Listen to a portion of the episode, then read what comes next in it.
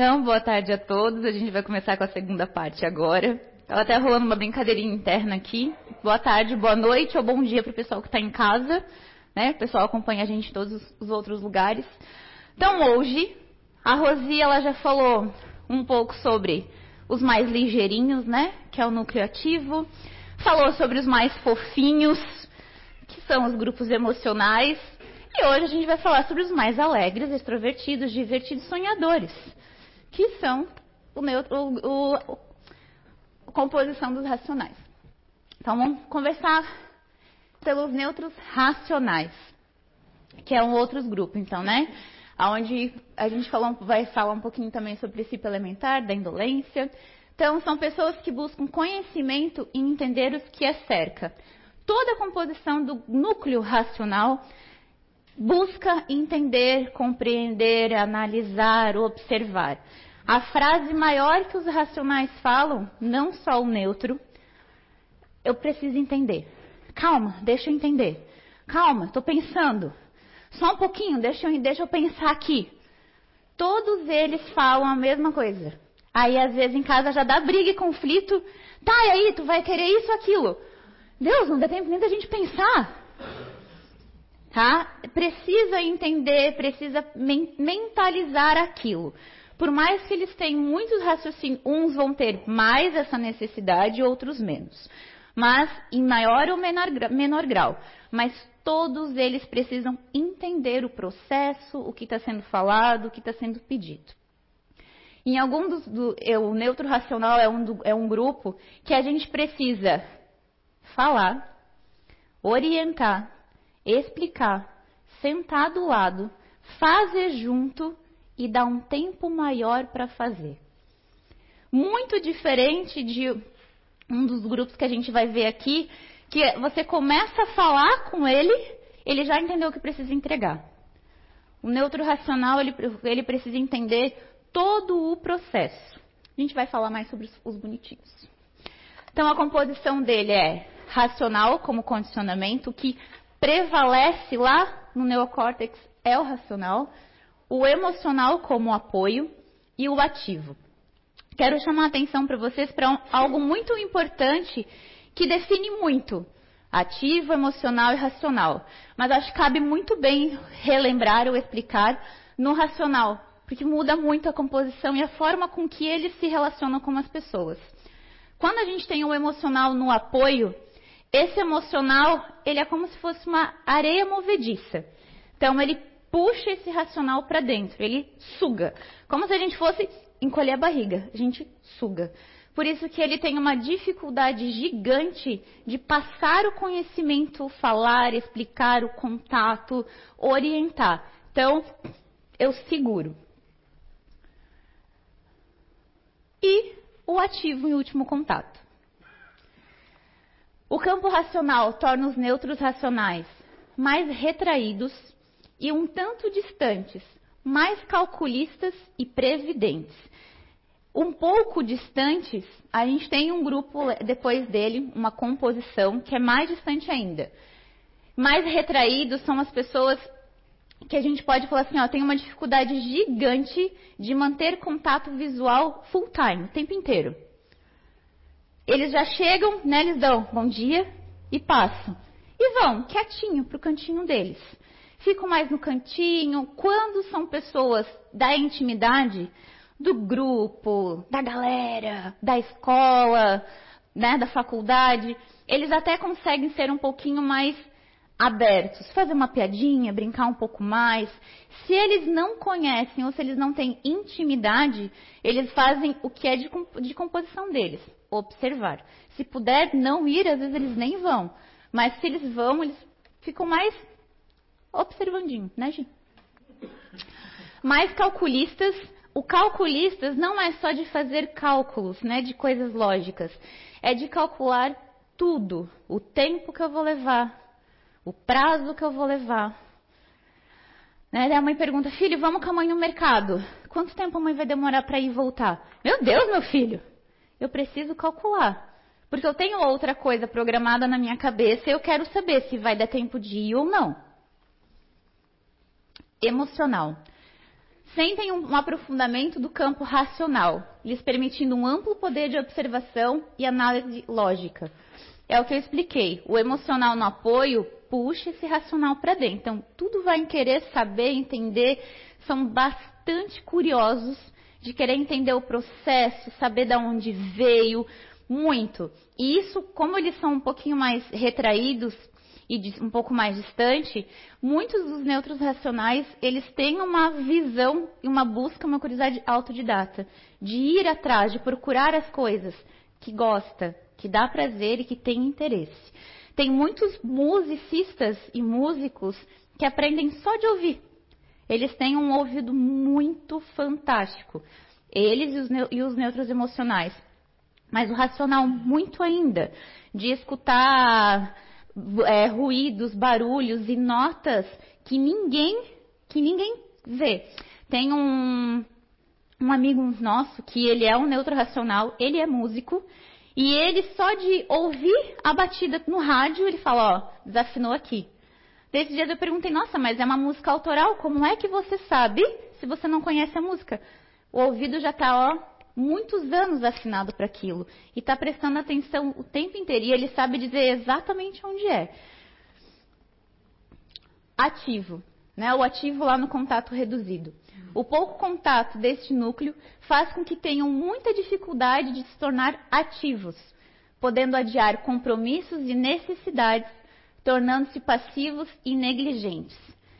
Passivos.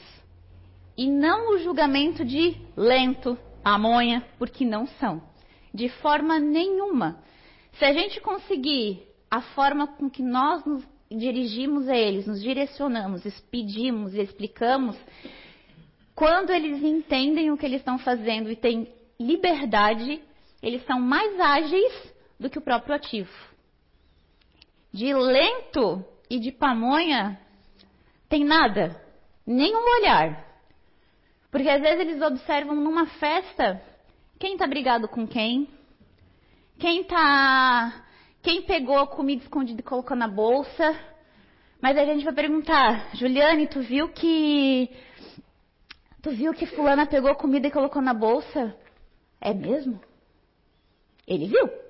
A Juliane viu. Mas não vai falar. Por quê? Ela não sabe se eu vou chegar lá e tirar satisfação com a pessoa? Ou vou fazer uma piadinha? Não, é mesmo? Mas ela viu.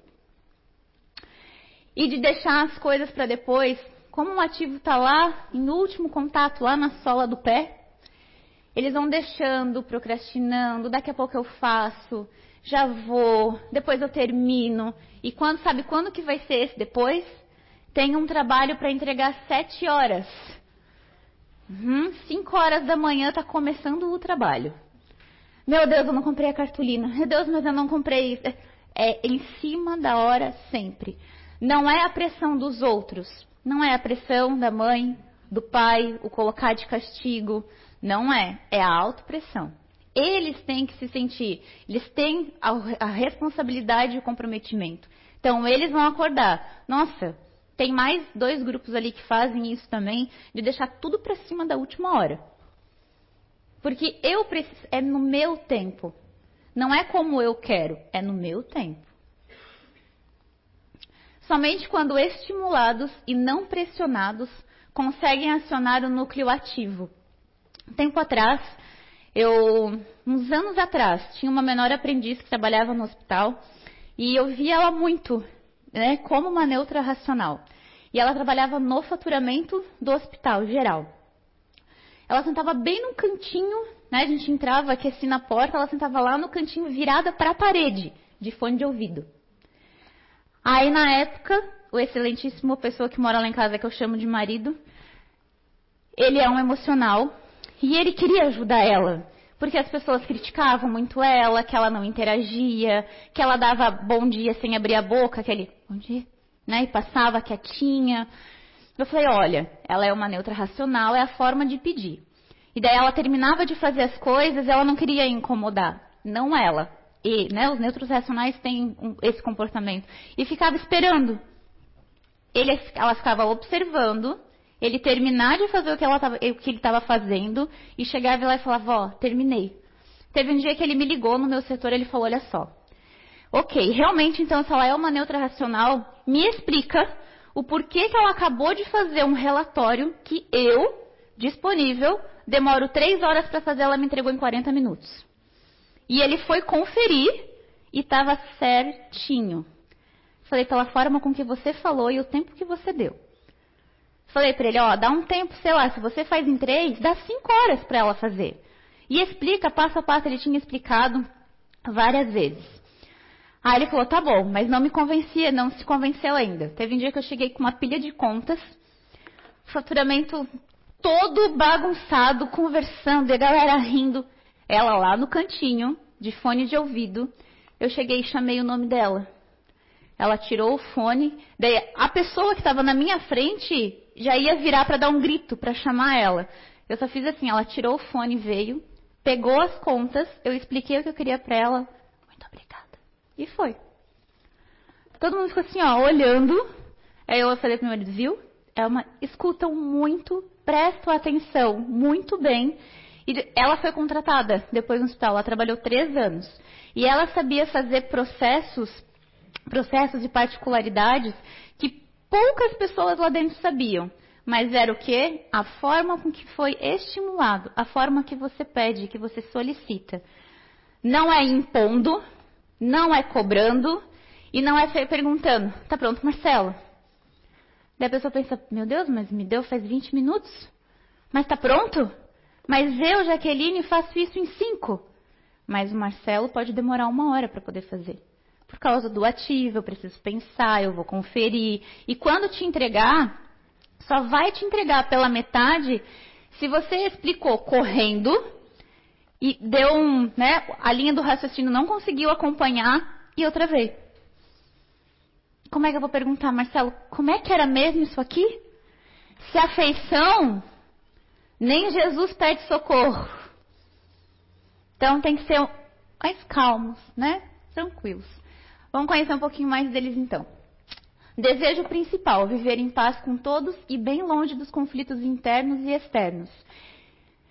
Nesse caso, se é alguém que tá, tem uma briga no ambiente, é capaz da pessoa entrar na festa.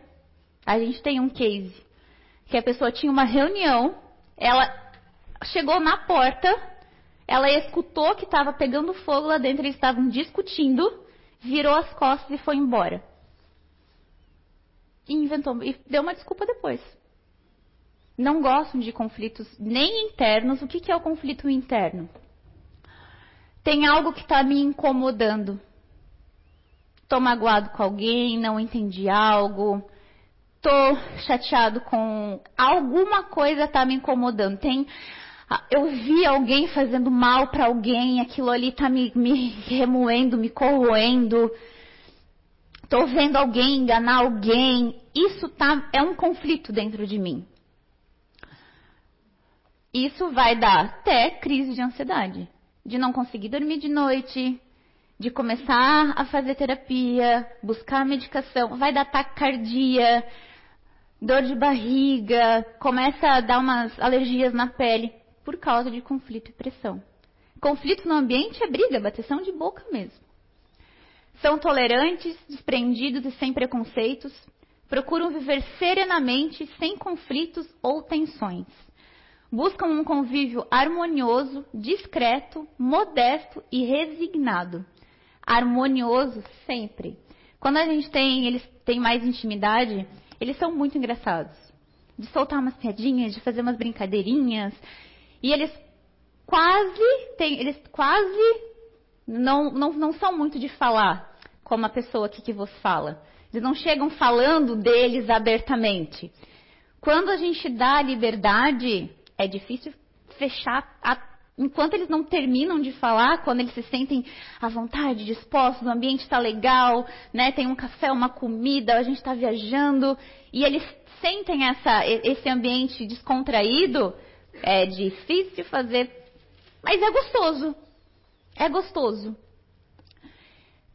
São tolerantes. Uhum, maior do que o saco do Papai Noel. Muito maior do que o saco do Papai Noel. Ouvem, aturam, gritam. demoram para tomar algumas decisões pelo tolerar. Deixa passar, daí a pessoa fala: Meu Deus, mas você não vai me responder? A pessoa fala: Mas, né? Eu fico pensando assim, como uma racional, eu fico: Mas o que você quer que eu responda, criatura? Deixa passar, deixa acalmar, às vezes volta e conversa no outro dia. Não tem uma necessidade de responder bate pronto agora. Não. Eles ainda são muito gentis. E essa gentileza, né, eles são muito gentis para manter essa harmonia, esse ambiente descontraídos. Essa gentileza às vezes é de dar uma carona quando conhece e é uma pessoa que já é da intimidade, de fazer pequenas coisas, de buscar uma água e pegar água para a pessoa. E eles são muito confundidos nessa gentileza como gostar. Ah, Juliane me deu carona pela terceira vez. Juliane é uma neutra racional. Ah, Juliane tá afim de mim. Não, mas era só caminho, eu nem pedi, ele que ofereceu. Porque às vezes, lá no conflito interno, ele fica pensando: meu Deus, mas se um dia a Juliane vir perguntar, pra, a Jaque vir perguntar para mim, por que, que eu não dou carona para ela? Não, mas então eu já vou oferecer antes de ser cobrado. Muito confundidos, tá? Por, por serem gentis. De questão de dar em cima mesmo, da pessoa achar que está afim. São imparciais diante das pessoas que se conflitam. Pode perguntar. Quando for, o que for. Eles guardam bastante segredos, muitos. Tem uma, tenho uma paciente de consultório que ela é uma neutra racional e ela trabalha com marcas e patentes. E ela, as crises de ansiedade dela é porque ela vive consertando os erros dos outros, por debaixo dos panos, sem ninguém saber. E ela fala para mim já que eu tô cansada. E por que que eles procuram ela? Porque ela não vai dedurar. Ela vai resolver, vai resolver em tempo, vai dar certo e ela não vai chegar lá e contar, ó, tem que demitir a fulana porque a fulana não está trabalhando, ela fez isso, isso, aquilo, prometeu isso, errou o faturamento. Ela, eles chegam, falam para ela, fulana, eu fiz isso, isso e isso, me ajuda a consertar. Ela, ela fala para mim, eu quero matar eles, porque daí sai da programação. Ela falou, ela fala, já que eu fico sem saber o que fazer, porque daí sai de tudo que eles tinham, que ela tinha organizado durante o dia mas ela resolve. Ambiente harmonioso, lembra? Se moldam instantaneamente a pessoas e ambientes. Esse se moldar tem um outro grupo, outro, outro comportamento que também faz isso, mas aí esse é muito mais rápido.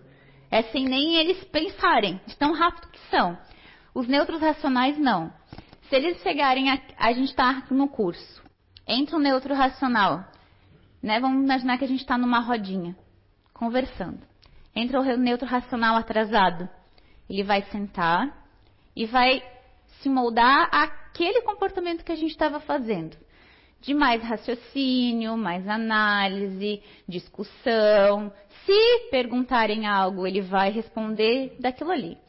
Agora, imagina que ele chegou aqui, já terminou o curso, e a gente estava lá atrás tomando café ele já vai chegar ali, naquela, naquela atmosfera do café. Ah, é um cafezinho, hoje está frio. Se são pessoas da intimidade do convívio.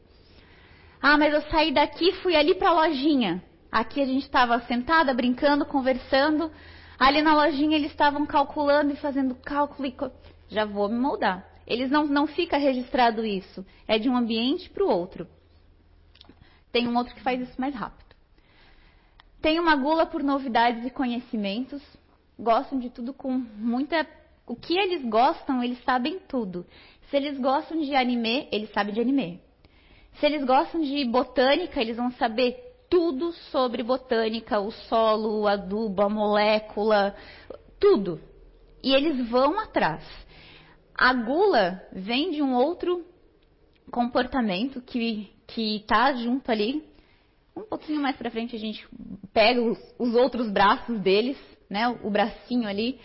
Então, eles gostam. Quando a gente fala de gula, vamos assimilar a gula com gula de comida. Quando a gente gosta de um bolo, uma nega maluca, a gente não tem gula por aquilo? De querer comer, a gente não consegue parar de comer enquanto não acaba. E ainda fica passando a mão na forma e pegando os farelos.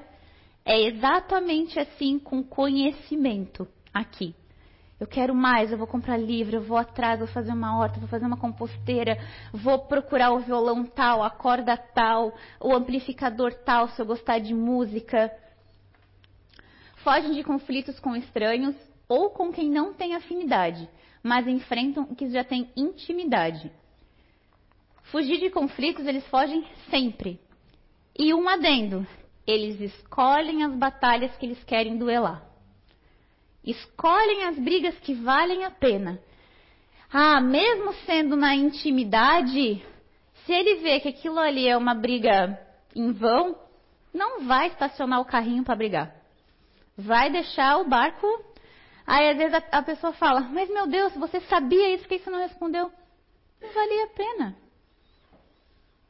Não ia valer. Agora, a minha cunhada, ela é uma neutra racional. E eu nunca esqueço. Teve um dia que eu cheguei na casa da minha sogra. Meu marido tem uma. Acho que não é só o meu, né? Eu falo o meu porque eu não, eu não, não tive outro, só tive ele até hoje.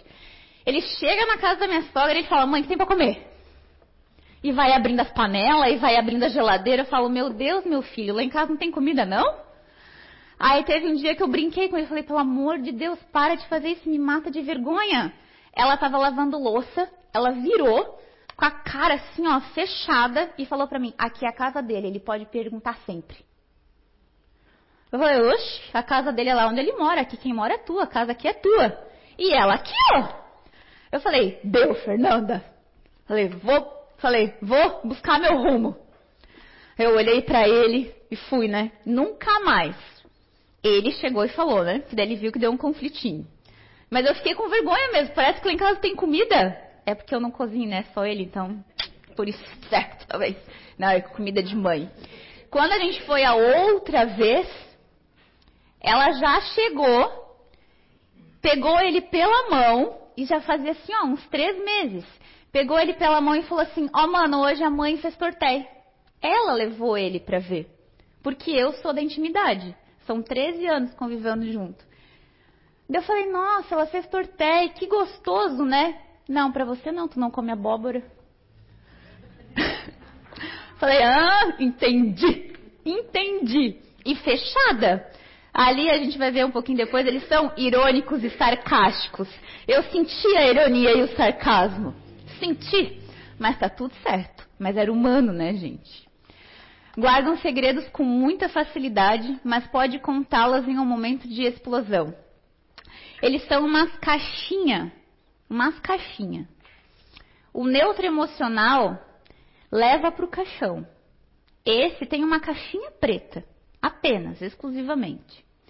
E se a gente pressionar, ai, tá bom, ó, não queria falar, Grace, mas é que a Julie fez eu faz, falar isso e fazer isso e parar e comprar aquilo. E, e é isso, tá? Não vai dar muito detalhes. Tudo tu, minha filha. Aguenta, ninguém mandou você sentar do meu lado. É porque o Marcelo, tadinho, ele é muito usado nos exemplos. Daí a gente, eu quero uma novidade, tu não tá entendendo. Quero uma novidade. O Marcelo já tá, ó, figurinha repetida. Vamos voltar. Então, o neutro racional vai guardar. Por muito tempo. Tem coisas que ninguém, ninguém vai saber. A pessoa não precisa nem vir e falar. Juliane, por favor, isso é segredo, não conta para ninguém. A pessoa não precisa vir e falar. Ele já entendeu que aquilo ali não pode ser dito para ninguém. A pessoa não, eu não preciso ir lá falar, olha, eu sei que você viu e tal, traição, qualquer coisa. Agora, se o conflito e a pressão for maior o falar do que o não falar, ele vai ponderar pelo que é menos conflitante. Sempre. É dois conflitos. Ele vai ponderar pelo menos. Ele não vai ficar com os dois. Ele é uma situação, ele vai ter que escolher. E ele vai falar. É, quando eu, meus sogros moravam aqui, hoje eles moram em Balneário, meu sogro matricular, matriculou minha, minha cunhada de, sem ela saber, sem ela querer, num curso no Senac. E ela não queria fazer esses cursos técnicos de menor aprendiz. E ela foi, obrigada. Ela ia e passava a aula inteira nas, no banheiro fazendo maquiagem. Inteira.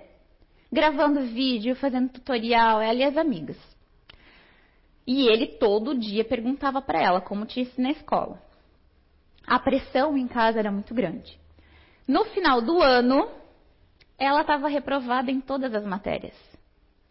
Entre ela ter o conflito de falar para ele que ela estava reprovada, ela optou, criou, a gente vai ver ali que eles são bastante estrategistas. Ele criou uma estratégia, chegou e falou que ela não tinha, ela sentou, fez uma comida para eles, fez uma janta, criou um ambiente harmonioso e falou assim: pai, é, eu não quero mais estudar no Senac ano que vem. Eu não vou mais. Como que não? Não sei o que, não sei o que. Tá bom, não quer, não quer. Porque ela tinha criado todo um ambiente para minimizar a briga e o conflito. Aí meu marido chegou da faculdade e me ligou e falou: Ó, oh, Tu não sabe o que aconteceu aqui em casa hoje. Eles tudo adorando, porque ela nunca teve essa atitude de cozinhar, comprou as coisas e limpou até a casa. Aí eu falei, hum, eu já tinha o conhecimento do Inato há uns quatro, do Inato, da ferramenta, desculpa, há uns três, quatro anos eu falei, olha só, tem, uma, tem algo muito, muito acima disso. Para ela enfrentar o seu pai, que ela tem um bloqueio e ela tinha medo dele pela, pela pressão mesmo, pela forma que falava, é porque aconteceu alguma coisa mais grave para ela não quiser voltar para a escola. E eu fiquei preocupada com aquilo. Eu pensei lá, pensei que ela tinha apanhado, não sei, né, gente? Hoje em dia a gente pensa das mil e umas coisas. E o meu marido falou pro pai dele, no outro dia ele foi na escola. E aí ela, ele descobriu que ela tinha reprovado em todas as matérias. Ou seja, dele foi, pressionou e ela contou. Mas ela não deu detalhes do que ela ficava falando. Ele pressionou, ela falou sim, reprovei em tudo. Foi isso que ela respondeu. O porquê, ele queria saber, ele queria saber detalhes, queria explicar. Não vai tirar de forma nenhuma. Nenhuma. Eu que depois descobri o que tinha acontecido, que daí demorei um ano, um ano, para conseguir conversar com ela, né, ter um ambiente, tirar aquele conflito que estava, para saber o que tinha acontecido. Mas demora. Em situações de empresa, crianças, é a mesma coisa. Neutro emocional, meus amores, vai levar junto para o caixão. Mas isso não é bom nem para um nem para o outro. Isso, quando acumula demais, Aí começam as doenças cardíacas, as doenças emocionais. Não gosto, não. Programam quase tudo em sua vida, principalmente que horas começa e que horas termina. Tudo é tudo. Mais do que eles na programação, é só uma outra composição ali que é do distante, que esses eles chegam a colocar despertador. O neutro racional ele calcula quanto tempo ele tem para acordar e tomar café, quanto tempo ele tem para fazer uma atividade, quanto tempo ele vai demorar da escola para casa, da casa para o trânsito. E são as pessoas que acordam para se atrasar com pré, com calma? Não. Não se, não se atrasam com calma, não. Se atrasam bem atrasado. E chega no tempo. Mais ou menos. Mais ou menos, nem sempre. Mas sim, tá? Nem sempre. Porque vai fazendo uma coisa, outra coisa, mas dá certo. Dá certo, vai chegar ali, ó, certinho. Eu lembro de um dia que a gente que eu estava indo para São João, a gente tinha que estar tá lá um horário, a gente chegou cinco minutos antes. Mas a gente pegou bastante trânsito e saímos daqui atrasado. Mas ela ainda falou para mim, a pessoa ainda falou para mim assim: "Ah, é que eu marquei contigo meia hora antes, porque se a gente se atrasasse, dava tempo". O conflito e a programação. E no trabalho, no dia a dia do trabalho, são as pessoas, já vou engatar aqui de baixo, ó, querem dizer não, mas na grande maioria das vezes não conseguem. Por quê? Mas dizem com um pouco de facilidade, tá? A gente pode falar, Juliane, quero que você termine esse relatório hoje. Hoje a gente vai fazer uma reunião às nove da noite, tá? Você vai ficar. A Juliane sai às cinco e meia da tarde. Não fica. Se, dependendo como é o tempo, ela, vai, ela não fica. E se ficar, se ficar, vai estar tá ali, ó, séria, muda, calada, mas não vai querer ficar. Nem vai dizer posso ou não posso. Não vai, vai dizer assim, ó, não, não posso. Tá, mas tem algum compromisso? Tem que buscar teu filho? Julie não tem nada para fazer. tudo que ela quer é chegar em casa e ver Friends. Foi essa programação dela que ela fez de noite. Não pode, não tem mais nada para fazer. Não querem dizer, você pode ir lá dentro aqui. Não, não, não, não. Eles nem falam. Só balança a cabecinha. Dizer não num todo, né, num geral, acho que tem uns, uns dois, três grupos que falam, né, comportamentos que falam não com muita facilidade. O restante, todos nós temos uma dificuldade muito grande, tanto do falar não, quanto receber um não, né? Então, às vezes tenho essa reação comigo mesmo, quando as pessoas acham que eu não observo nada e nunca sei de nada. Sabe de nada, inocente. Eu tô vendo, ouvindo e sabendo de tudo. Tudo. Então, tem e sentem mais que uns outros grupos naturais de, de inteligência. Omitir fatos conflitantes. Lembra da bolsa lá que a Juliane viu? Me viu roubando comida? Juliane, a Jaqueline roubou comida? Roubou, é? Não vai dizer nem que sim, nem que não. Pegou é, nossa. Deixar para depois. Sempre para depois. Imparcialidade. Imparcialidade é para tudo. Tudo. Vamos comer macarrão ou pizza? Ele pensa macarrão ou pizza. Hoje eu queria comer estrogonofe. Na cabeça do neutro, tá?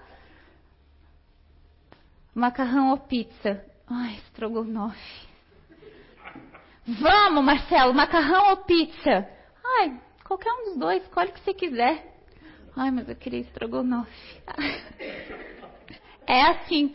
Aí, para as pessoas práticas e ativas, daí chega a pizza. Comer, né? Imparcial, sem esboçar a reação, sem. Hum, nossa, que pizza gostosa. Imparcial, vai comer ali, né? Que foi? Tá ruim a pizza, Marcelo? Ai, que eu queria estrogonofe. Mas não vai falar. Não vai, gente. Daí, lá na frente, se, se a pessoa falar, tá, não gostou, não era que tu, né, vai, imagina que eu já conheça, não era que você queria comer, ai, sabe, né? Ai, queria estrogonofe. Meu, mas por que, que não falou que queria estrogonofe? A gente tinha fazer estrogonofe. Não vai falar que quer estrogonofe. Já por conhecer a reação da pessoa. É um conflito. Então vai dizer que a pizza estava gostosa, vai omitir que a pizza estava ruim, queimada, seca, sei lá. Um grande poder de observação necessita ser tratados com igualdade. Esse entra num ambiente que tem neutros que você convive diariamente e não cumprimenta todo mundo, não precisa abraçar e beijar. Marca cafezinho passeio, cinema e não manda lá no grupo para incluir o neutro. Treta na certa, para ele. Ele não vai vir dizer que ele ficou chateado. Ele não vai vir dizer que ele não gostou. Mas ele vai ficar magoado de ser. Ou chega, passa por todo mundo cumprimentando, né? Oi, oi, oi, oi, oi, oi, oi. Falando o nome de todo mundo e não fala, oi, Gi que, que eu fiz para ela? Será que ela tá braba comigo? Será que. E fica. Os racionais, o neutro mais distante também, eles ficam muito tempo nessas monoideias. Muito, muito, muito tempo. Porque o ativo lá em pouco contato. Lembra o racional? Puxa, o emocional puxa esse racional e eles querem entender até o porquê a pessoa falou tal coisa que magoou, por que aquilo está magoando, da onde que veio aquela má, quer entender tudo. A engrenagem faz assim, ó, ao contrário. E ficam muito tempo, demoram para sair muito de vícios, demoram para mudar, é, terminar um relacionamento. São pessoas que são capazes de ficar, já não quero mais trabalhar nessa empresa, mas eu já estou há oito anos tentando pedir demissão. Eu já não quero mais esse casamento, eu já estou seis anos tentando me separar, tomando, criando uma estratégia, esperando, né, um momento mais harmonioso, mais tranquilo, uma oportunidade. Fogem dos conflitos, necessidade de se desligar. Necessidade de se desligar é o momento onde ele que não quer fazer nada com coisa nenhuma e tudo ao mesmo tempo, dentro da cabeça dele, no tempo dele, no, na casa dele, qualquer lugar. Necessidade de se desligar não é de desligar de fazer yoga. Não. É de não ter compromisso, comprometimento, horário, prazo para nada. É um momento free um momento relax. Tem um senhor que eu atendo, ele tem 66 anos, ele é um neutro racional. Ele dorme durante o dia. E ele acorda à noite, para ele é o melhor horário. E um dia eu perguntei para ele, não faz bem para não faz bem para o nosso corpo isso.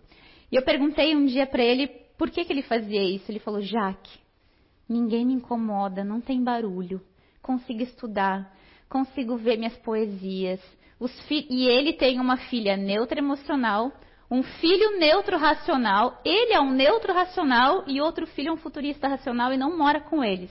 Então já é uma casa, os três neutros moram juntos. Os filhos, cada um no seu quarto, a mãe é uma continuadora emocional, ele fala: "A minha mãe não entra. Os meus gatos não não, não só fica eu e meus gatos. Eles não pedem nem comida. É o momento que ele desliga e faz sem ninguém ficar. Pai, tu já comeu? Pai, toma água. Pai, vamos comer. Pai, faz isso. Sem ninguém ficar interagindo. É o momento, ó, de desligar. Pode ser, né, para os pais que têm filhos pequenos em casa, é, ir caminhando do trabalho, pegar um caminho diferente para ter um momento livre. Então, é não ter compromisso. Podem se melindrar com facilidade, a gente já falou, e deixam passar as oportunidades. Vamos por próximo. E não sabem se vender, né? Não sabem se vender mesmo. Eles não sabem falar sobre eles. Numa entrevista de empregos, obrigada, Marcelo. Numa entrevista de empregos, eles não sabem falar as qualidades deles. Não sabe falar, você sabe fazer o quê? Ah, eu tenho curso de informática. Ah, eu já trabalhei na Via Cred. Tá, mas o que você fazia na Via Cred? Ah, eu era registrado como balconista. E fica. Não consegue falar qualidades.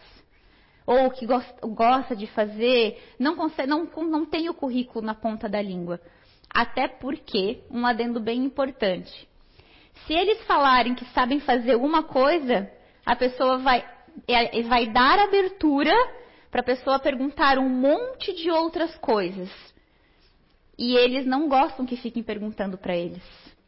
Eles não gostam de serem questionados de forma nenhuma.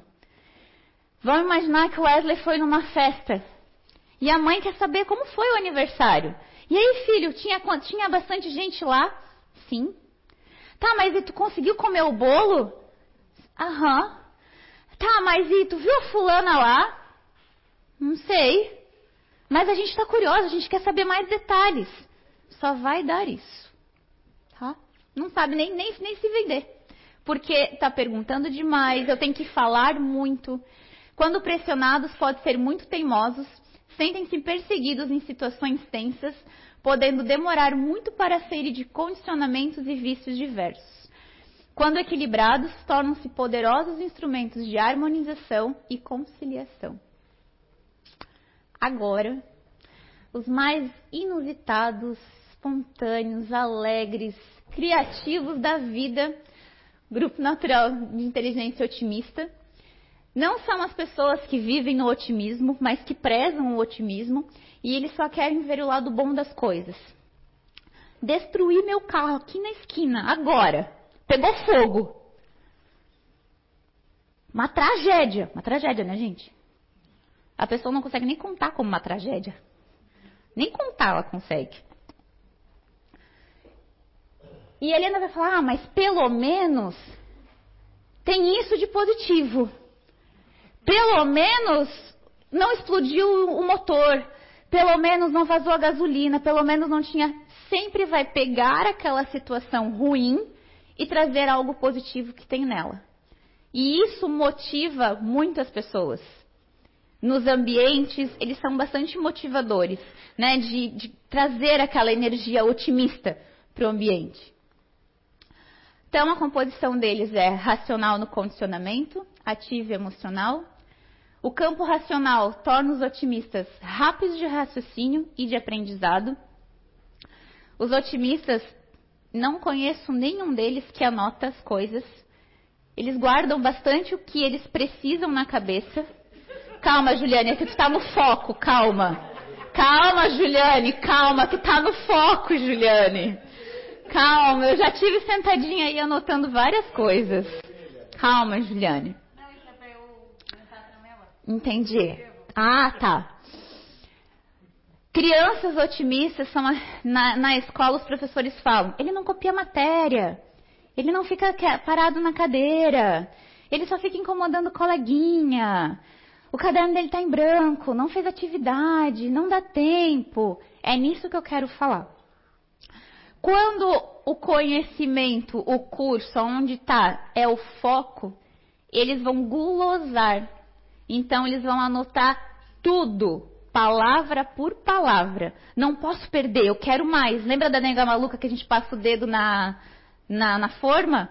É exatamente assim. Toda a informação do conhecimento é muito importante, então eu tenho que anotar.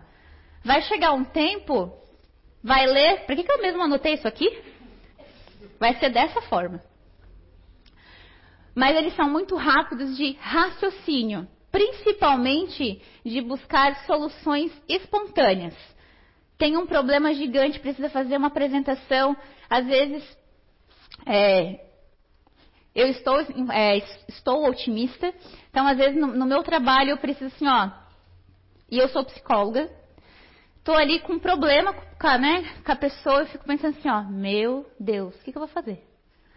Deu, né? Já, já, já alguns a gente sabe composição de comportamentos, os outros não. E eu preciso devolver algo muito rápido. Eu consigo nisso em segundos. Ou de estar tá na estrada, estar tá no trânsito, acontecer alguma coisa, a gente ter que virar a volta e pegar um caminho diferente. Esse raciocínio é muito rápido quando tem uma necessidade e interesse. O ativo ali, né, possibilita uma super espontaneidade e uma forma de criatividade. Da mesma forma que o emocional é sugado quando está no apoio, o racional, o ativo no apoio ele impulsiona. Então, um é uma areia movediça e o outro ela é uma mola, como se fosse uma cama elástica. E vai ativar esse racional. Por isso que ele é uma máquina falando, né? Uma, ele é muito eloquente de falar e, qualquer, e todos os assuntos e fala muito rápido e é muito acelerado, tudo.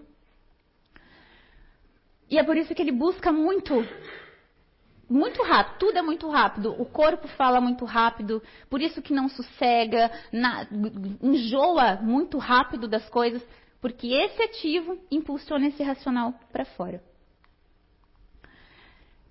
E o emocional, o pouco contato deste núcleo faz com que fujam da dor e dos problemas, implicando também numa busca constante e contínua pela felicidade, tornando-os intolerantes às rotinas no campo pessoal e profissional. Pois agora, os racionais, tanto os quatro, todos eles fogem de dor, conflito e problema. Todos eles. Esse daqui é campeão de fugir. Nossa, esse daqui é dançando no gelo com o problema assim, ó, escorrega igual peixe, lambari, lisa igual jundiá. Assim, ó, rapidinho, foge de tudo. Raramente vai ver eles conversando com pessoas Em, é, em, em, cemitério, muito, muito provável, né? Só se for médio, tudo bem. Em velórios, se tiverem que ir, eles vão estar. Tá, lembra ali de buscar o lado positivo das coisas? Vai estar tá falando o que a pessoa fez de bom, como foi o legado dela, a vida dela. Vai ser aquela pessoa que vai falar: Ai, vamos lá buscar um cafezinho para fulana. Nossa, será que Beltrana já comeu? Ai, ai, acho que aquela lá precisa de uma água. Não vai parar e vai tentar conversar, não com todo mundo, mas com as pessoas que estão tá mais ali, né, são mais afins, para tentar dar uma amenizada nesse problema e não ficar naquele cultivo de choro e de, de rancor. Eu fui em poucos velórios na minha vida de grande. Quando eu era pequena, minha mãe falava que eu era uma papa velório. Eu passava na frente de um velório desses de associação, quando a gente morava no Rio Grande, e a minha mãe dizia que eu tinha que chegar.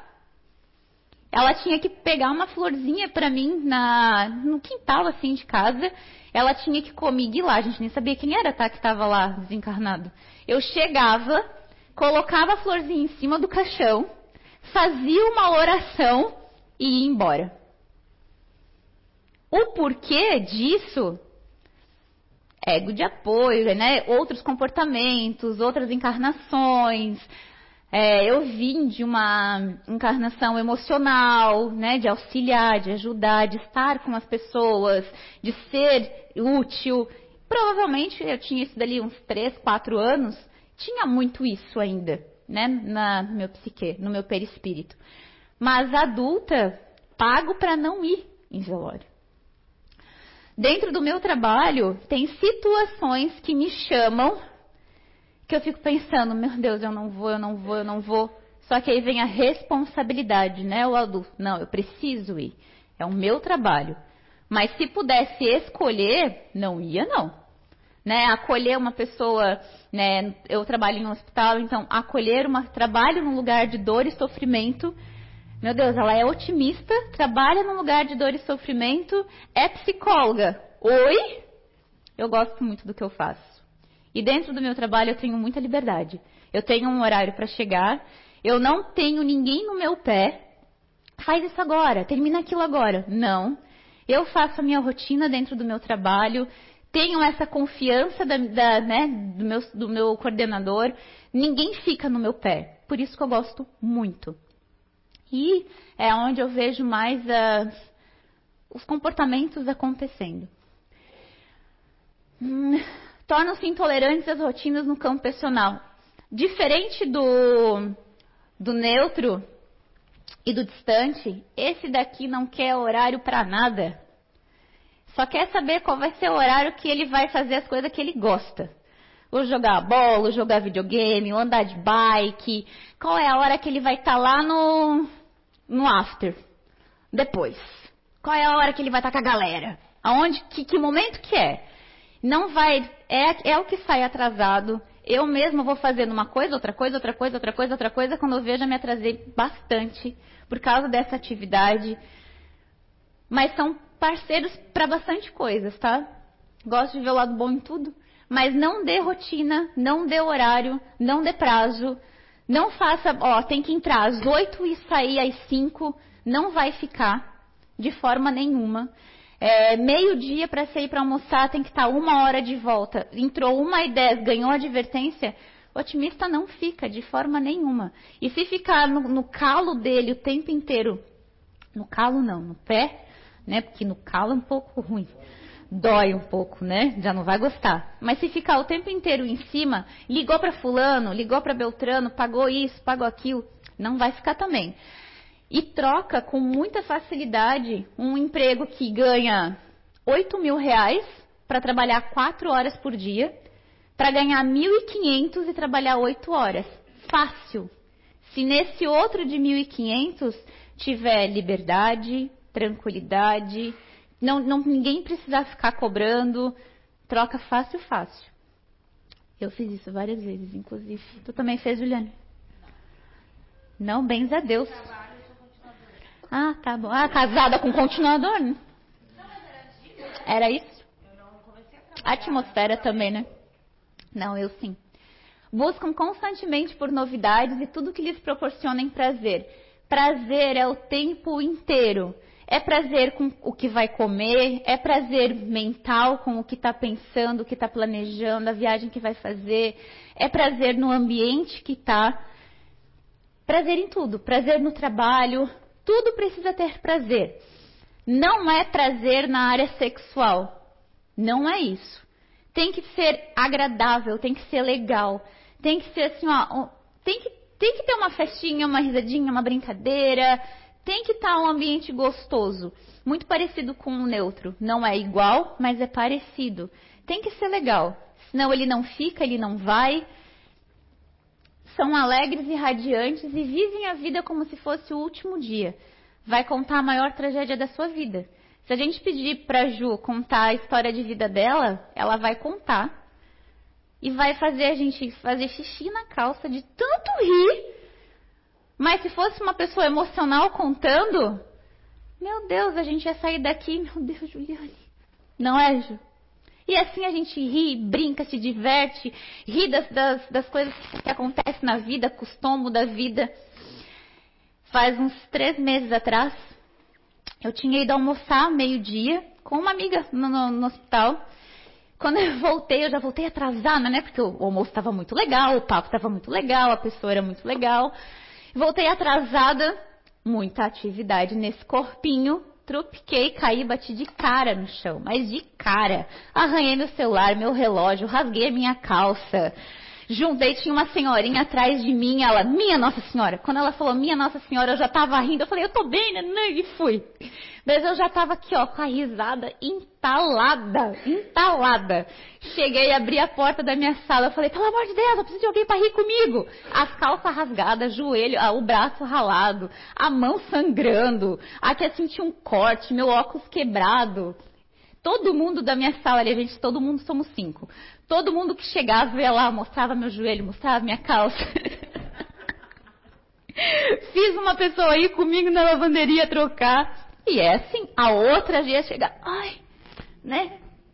Não, gente, vida que segue, otimismo, meu Deus, não vi, não vi tadinho do, do negócio que eu trupiquei lá.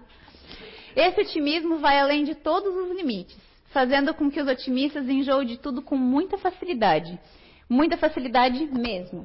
Ah, gosta de ir num local, gosta de assistir um desenho, gosta de assistir um filme. Dificilmente eles vão repetir as coisas. Muito difícil. Só repetem quando gostam. E vão repetir um tempo até enjoar. Depois que enjoam, nada faz eles comerem aquilo. Nada. Nada faz eles voltarem naquele lugar. Que daí já é chato. Mas enquanto eles gostam, Vão o tempo inteiro. O enjoar, o mudar de ideia. Não sei se tem mudar de ideia, não lembro. Mas mudam da mesma forma com que enjoam com facilidade, eles mudam de ideia assim, ó, com a velocidade do sopro. Não é nem do pensamento. A gente sai de casa, a Juliana até me deu uma risadinha. Ai, quer comer ovo? Não, nem sei que quero comer. Daí a pessoa vai lá e faz um ovo. Ah, me dá um pedaço, mas falou que não queria comer? É rápido assim, ó. Ou decide sair, a gente sai de casa para ir num lugar. Saímos de casa para eu Leandro ir num lugar. Tô pegando outros coleguinhas, viu? Para ir num lugar. Daí a gente entra no carro. Ah, mas e se a gente fosse tal lugar? Tá, mas a gente não ia pro shopping. O que, que tu quer fazer no Ramiro agora? Ah, mas então, então a gente não precisa ir no Ramiro, mas a gente podia ir lá na Beer Garden. Jaqueline, ou é Ramiro ou Beer Garden, eu falei, ah, tá bom, qualquer outro lugar. Porque, ó, muda de ideia muito rápido. Porque fica pensando no prazer mental de como que vai ser num lugar, como que vai ser no outro. Não tem paciência para situações ou pessoas tristes que ficam se lamentando. Não tem mesmo. Hoje, eu sabendo disso, como terapeuta, como profissional, adulta, eu tenho um pouco de tolerância um pouquinho maior. Mas não é o saco do Papai Noel. É um pouco maior. Eu deixo ainda. Deixo, porque eu sei, hoje eu vejo pela lógica de que tem uma necessidade daquilo. Isso vai ser positivo para o momento, para a pessoa. Mas a pessoa fica me, me ligando, né? Vamos imaginar, é uma amiga. E eu ajudei ela de um período da vida muito difícil. Só que ela me pegou para Cristo. E qualquer, qualquer coisa liga, me fala, eu sou capaz de bloquear. Eu, enquanto otimista, mas não eu, enquanto Jaqueline. Eu vou tendo hoje um jogo de cintura um pouco maior, uma tolerância um pouco maior. O otimista é capaz de ver aquela pessoa vindo assim, ó. Ai meu Deus, lá vem a fulana. Tira o celular do bolso, inventa que tá numa ligação, balança a cabeça e segue. Assim. Porque vai fugir. Não tem paciência de forma nenhuma. E quando ainda estiver numa situação, vai buscar uma forma de fazer aquilo ali ter um pouco de descontração. Aprendem tudo com muita facilidade, tudo mesmo, tá? Às vezes aprendem até por osmose. Até pela viu uma palestra, vai linkar um conhecimento com o outro, com uma coisa que leu aleatórias assim, ó, e muito rápido. E aqui, quando o trabalho com toda a responsabilidade também se transforma em sua diversão.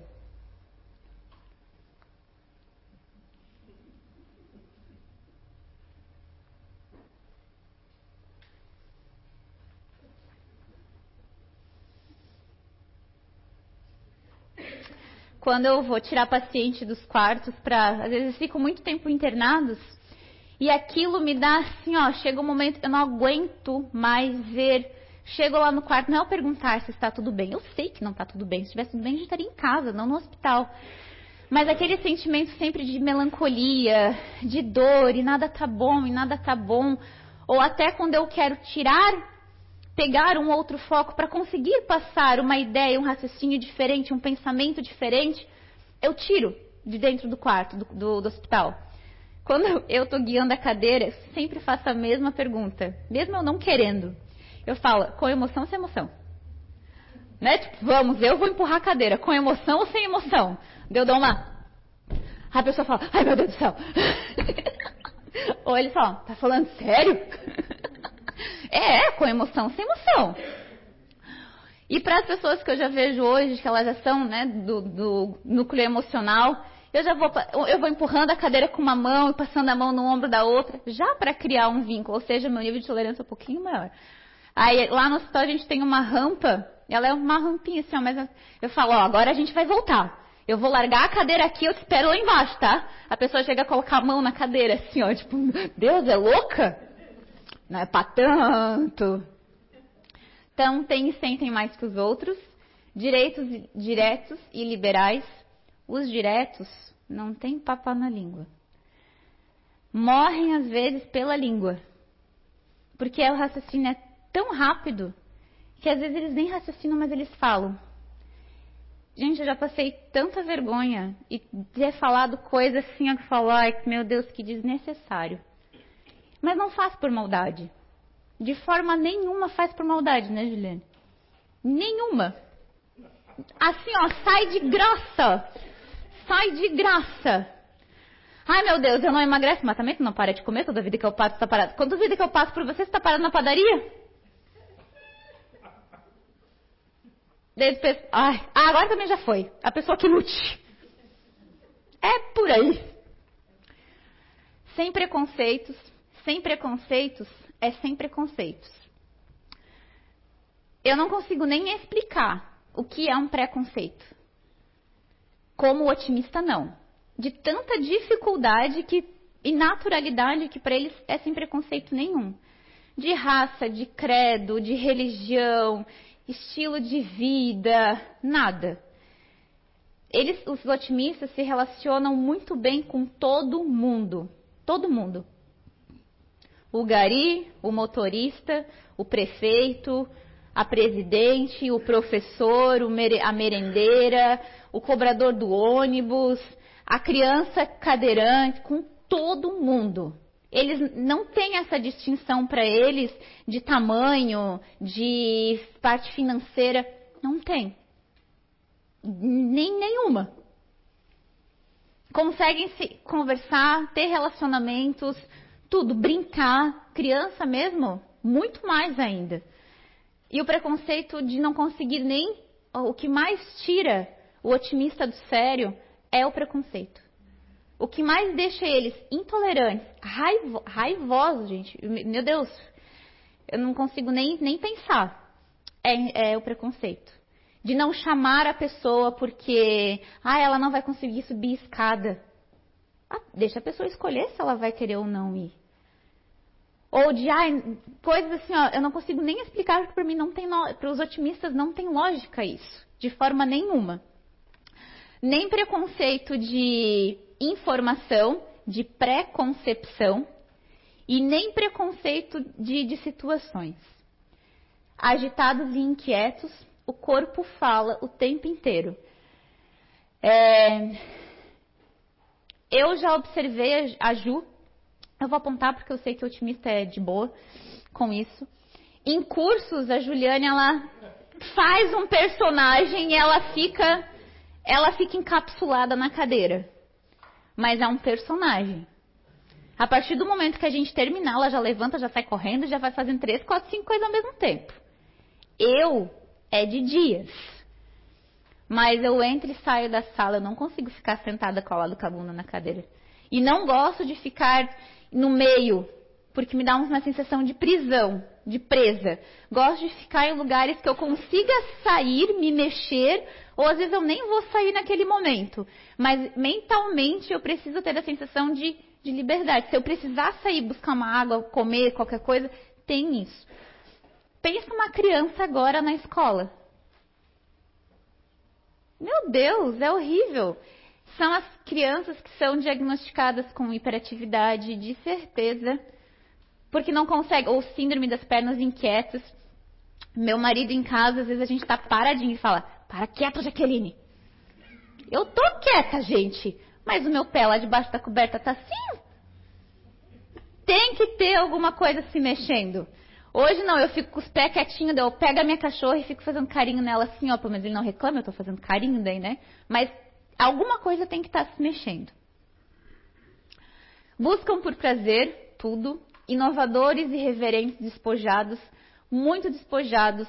Os otimistas eles falam: não só o que pensam e o que não pensam, mas eles falam sobre qualquer assunto de forma natural. Como eles não têm preconceito e nem maldade, eles vão falar o que vocês perguntarem dentro do que eles souberem de uma forma tranquila, suave e natural. Muita energia quando fazem o que gostam, não guardam segredos. Opa! Mas o neutro racional vai pro túmulo com o segredo. O otimista, vou dar um, um botãozinho ali de como fazer, né? Um liga e desliga. Para falar para o otimista, não é, é que sim, é segredo, é uma lógica, né, gente? Se você está me contando um segredo, por que está me contando se é um segredo? É uma lógica. Não me conta se é segredo. Mas se for algo que ele precisa saber, mas que outra pessoa não pode saber, precisa avisar. Olha, Vou te contar algo, Marcelo, e eu gostaria que você não contasse para ninguém. Assim, assim, assim, assim. Eles não guardam o segredo dos outros, mas eles não gostam que fale da vida deles. Não gostam. Gosta? Não gosta. A Juliane, tô nem aí. e o tô nem aí é uma palavra que o otimista usa bastante. Tô nem aí. Tô nem aí se vai chover, tô nem aí se falaram isso, tô nem aí. Tô nem aí é porque não dá importância, não se importam muito com os conflitos, com o que vão pensar, por causa dos despojados. Necessidade de novidades e desafios o tempo inteiro. Lembra quando a Rosi falou dos continuadores emocionais, continuadores ativos? Não gostam muito de novidades. Se a gente chegar no mercado e está lá assim, ó, escrito novidade na prateleira, continuador vai passar 3 metros de distância. Né? Otimista vai reto. Sim, ó, cria o. e vai reto. Meu Deus, o que, que é isso? Compra sem tem nem, ter necessidade, porque é uma novidade, é uma coisa diferente. Nem vai usar às vezes. Desapegados do material com dificuldade de guardar dinheiro. Eles são desapegados até do dinheiro. Desapegado de tudo. Vai roupa, de, de, de, chegar a dar roupa que está usando, às vezes. Um brinquedo caro, uma coisa cara. Se ele não gosta, por causa né, da gula, não tem apego nenhum. De trocar, trocar.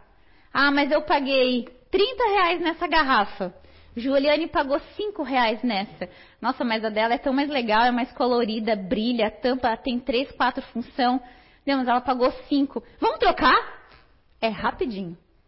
Não vai pensar nessa questão de valores. E, gente, para que guardar dinheiro? Se eu cair e morrer, o que, que eu vou fazer com o dinheiro que está guardado? Ah, eu tenho 80 reais. Nossa, minha fatura da luz é 78. Dá para pagar a luz, né? Meu dinheiro está destinado, eu vou pagar a luz. Daqui até na minha casa, o dinheiro dos 80 reais é para pagar a luz. Mas aí, no meio do caminho, me convido para tomar um café. Ah, eu tenho 80 reais. E a luz tem dois meses para pagar. É assim, otimista é assim para tudo. Não é só com a luz, gente. Às vezes não tem dinheiro, mas quer fazer alguma coisa, dá um jeito. Vai dar qualquer jeito. Vai, vai fazer uma permuta, vai negociar, vai dar um jeito, mas ele vai fazer o que ele vai, vai conseguir. Pode ser inconsequentes, mas muito, muito, muito difícil, negligentes. Inconsequentes é de falar coisa sem pensar, agir sem pensar. São muito, por eles serem muito alegres, muito divertidos, muito, muito espontâneos. Eu falo que a espontaneidade para o otimista, isso é uma fala minha, né? Uma autocrítica, uma percepção. A espontaneidade do otimista é, uma, é a maior qualidade queiram fazer, deixem o, o, o, otimista, quanto mais espontâneo ele conseguir ser no trabalho, em casa, com as pessoas, melhor de saúde ele vai estar sempre. Energia super bem. Agora, essa espontaneidade é o calcanhar de Aquiles do, do otimista também. Porque como eles não têm papas na língua, às vezes eles não podem falar aquilo naquela hora, naquele momento, naquela situação e nem para aquela pessoa. E essa espontaneidade pode prejudicar eles. É aqui que entra essa parte dos inconsequentes. Não é por fazer mal, por querer fazer mal. É porque agiu sem pensar, fez sem pensar e tô nem aí. Não mede um pouco, com tanta é, grandiosidade, as consequências de muitas coisas. Porque às vezes tem um pouquinho ali de saber que vai dar conta, ou que vai resolver, ou que vai dar algum jeito, uma forma das coisas. Os otimistas não conseguem repetir e se dispor a obedecer quem não sabe bem o que está fazendo. Tem que ter credibilidade. Como eles buscam muito conhecimento, eles são gulosos por conhecimento. Se for uma pessoa que ele já notou, observou, sentiu de que a pessoa não tem índole nem moral para estar tá cobrando aquilo de você, para estar tá falando aquilo para você ou para estar tá te aconselhando, ele ignora total. Poxa, Jaque, mas eu sou sua amiga, a gente se conhece tanto, mas tem que ter credibilidade, tem que, ele tem que olhar para você e saber, sabe do que você está falando.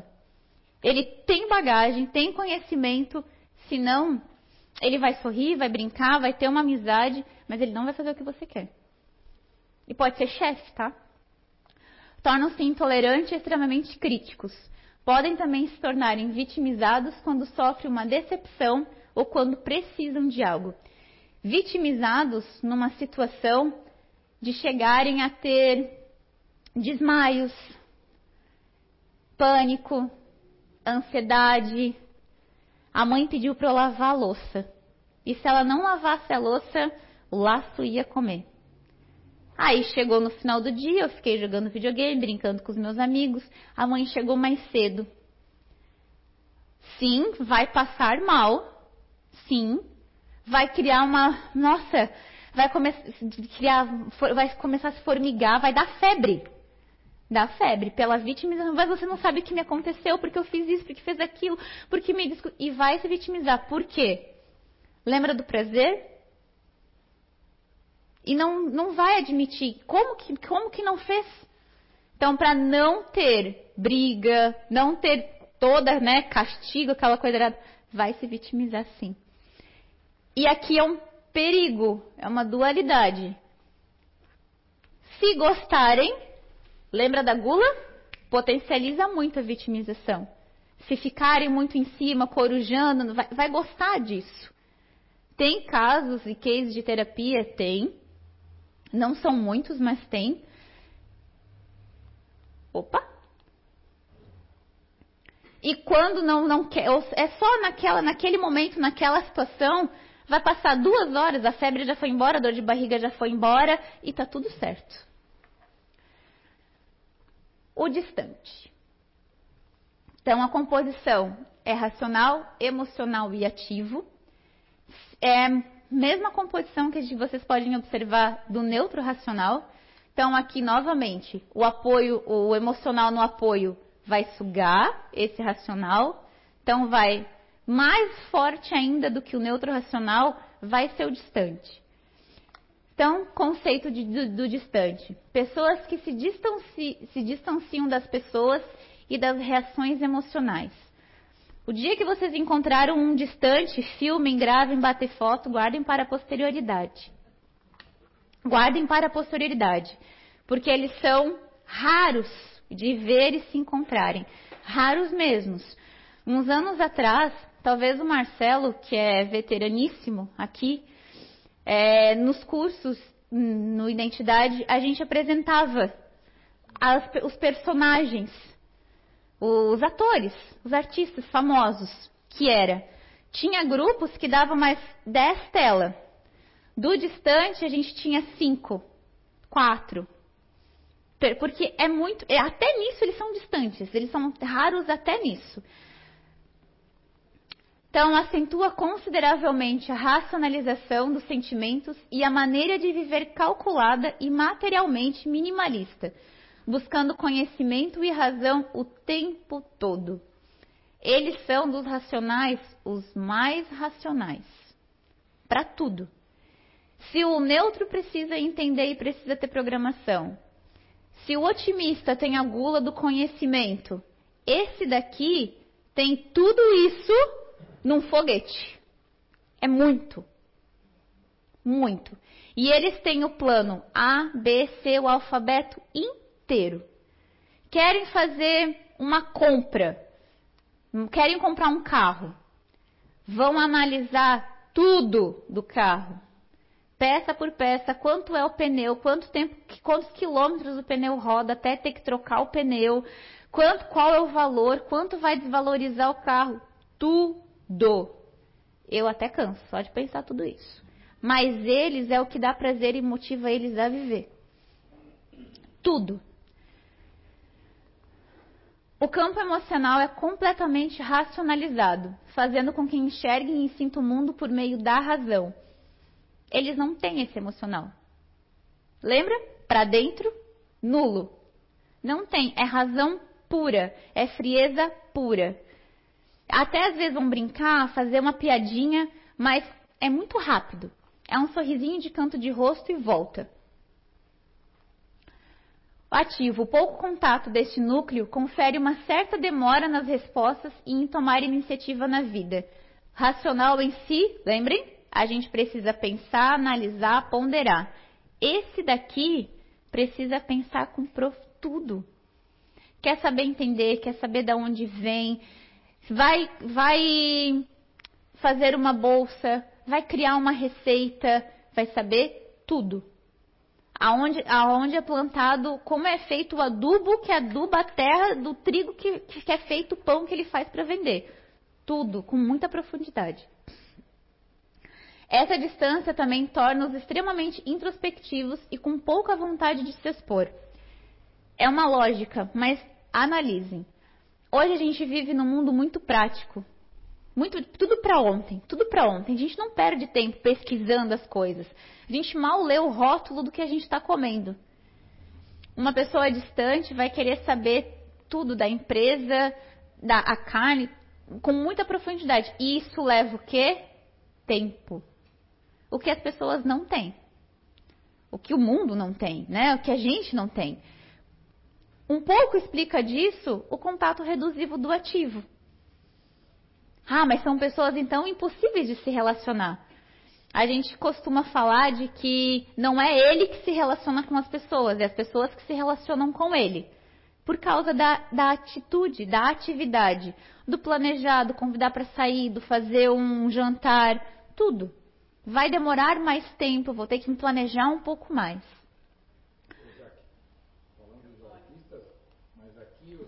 Não tem, é, não tem microfone?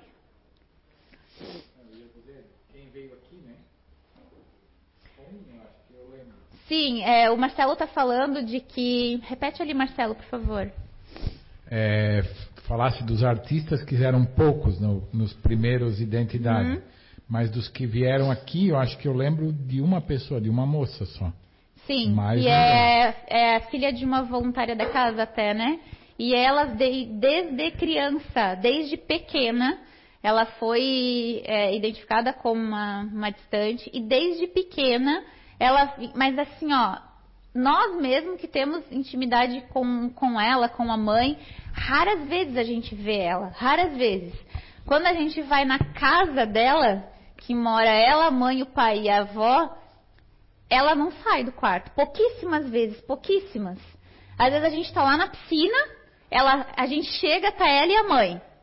A gente põe o pé na piscina, ela sai. Se nós não conhecêssemos né, os comportamentos e achar que isso fosse com. Meu Deus, ela não gosta de nós? Que eu tô fedendo? Que a gente chega, ela sai? Não, de forma nenhuma. É o contato. É o contato de proximidade. Não é só o contato olho no olho. É, é por isso que é difícil a gente vê-los. Quanto mais pessoas terem no ambiente, menos eles vão querer se, se misturar, estar ali. Cria uma inadequação muito grande para eles. É como se eles tivessem que olhar e dar atenção e cumprimentar um por um. Isso é a morte para eles. É muito complicado. Acho que a Gi quer falar, Rosi. É, e mesmo na família, tá? Porque faz uns 15 dias atrás a gente foi numa reunião familiar da família dele. Ele cumprimentou, ele entrou. Tu acha que ele cumprimentou de beijo e abraço? Só cumprimentou de beijo e abraço o casal que estava fazendo bodas de Esmeralda, que eram os tios. Que eram os anfitriões da festa. É que a Gi, o esposo da Gi é um distante, né, Gi? Só. O resto ele só fez assim, oi. Hum. E sentou na mesa e não conversou com ninguém, só comigo. Ou seja, já que eu tenho que estar aqui, ela, ó, distantezinho. Obrigada, gente. Hum? Então, gente. Eu vou gulosar, uhum. cortar tá minha bom. gulosa hoje. A gente vai finalizar aqui, uhum. porque a gente vai ganhar mais um encontro. Então, para a gente ganhar mais um encontro. a próximo, gente tem que ter assunto para é, mais um é, encontro. Porque é, ficou numa parte bem interessante. Essa parte dos racionais, embora eles sejam bem introspectos, é muito interessante. Então, a gente vai ganhar mais um encontro para a gente continuar falando Tá, Jaque? Vou dividir o palco com um best friend na semana que vem. Vamos ver, vamos ver. Então a gente encerra hoje aqui e no dia 2 de hum. julho a gente volta ali com a Jaque, continuando ali com os racionais. Ela vai ser nosso último encontro, Rossi? Isso. Isso, aí vai ser o último então, encontro do semestre, né? Uhum. do semestre, É o último do semestre, daí a gente vai ter uma, a gente vai ter umas férias escolares. Em agosto a gente começa a segunda turma, daí a gente avisa a data no, novamente, é, né? E a gente espera todo mundo aqui em agosto. Uhum. Muito bem. Obrigada. Até o dia 2. Muito bem.